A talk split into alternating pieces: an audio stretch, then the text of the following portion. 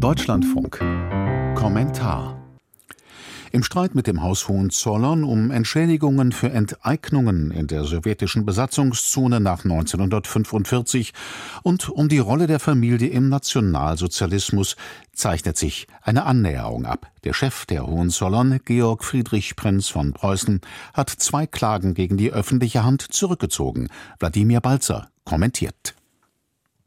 Was für eine begrüßenswerte Kehrtwende der Hohenzollern.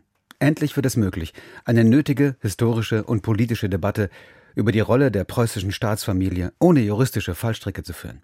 Damit sind die nun eingestellten Entschädigungs- und Rückgabeklagen gegen Bund, Berlin und Brandenburg gemeint. Es meint aber auch die Versuche des jetzigen Prinzen von Preußen mit rechtlichen Mitteln gegen Berichte und Analysen aus Wissenschaft und Journalismus vorzugehen, die er für falsch hielt. Wir Journalisten liefen ständig Gefahr, bei Beschäftigung mit der Geschichte der Hohenzollern Post von deren Anwalt zu bekommen. Wissenschaftlerinnen mussten, statt über die Rolle der preußischen Staatsfamilie während der Nazizeit zu forschen, mühsam Rechtsstreite führen.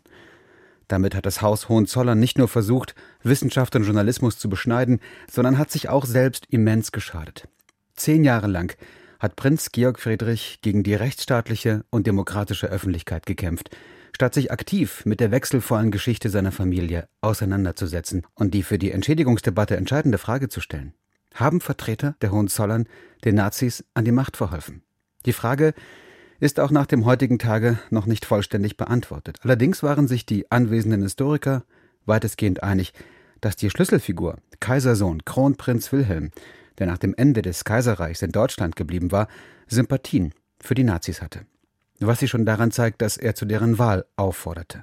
Ob das nun gleich den juristisch entscheidenden Begriff des erheblichen Vorschubs nach sich zieht der entscheidend ist in Sachen Entschädigung, muss im Laufe der nun frei agierenden Forschung ergründet werden. Geklärt werden muss auch, was mit den Kulturgütern passiert, die nicht Gegenstand des Rechtsstreits waren, was die Mehrheit der Sammlung der Adelsfamilie betrifft. Sie sollten für die interessierte Öffentlichkeit zugänglicher sein und gegebenenfalls ebenso historisch hinterfragt werden.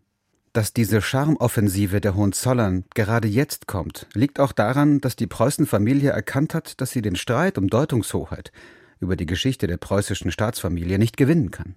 Das betrifft die schwindenden Chancen vor Gericht genauso wie den Ruf in der Öffentlichkeit des Jahres 2023.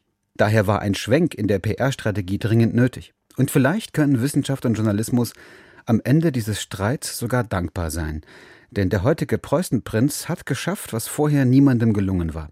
Er hat erreicht, dass sich die Öffentlichkeit verstärkt mit der Geschichte der Hohenzollern nach dem Ende des Kaiserreichs beschäftigt und damit neue Fragen an die deutsche Geschichte stellt.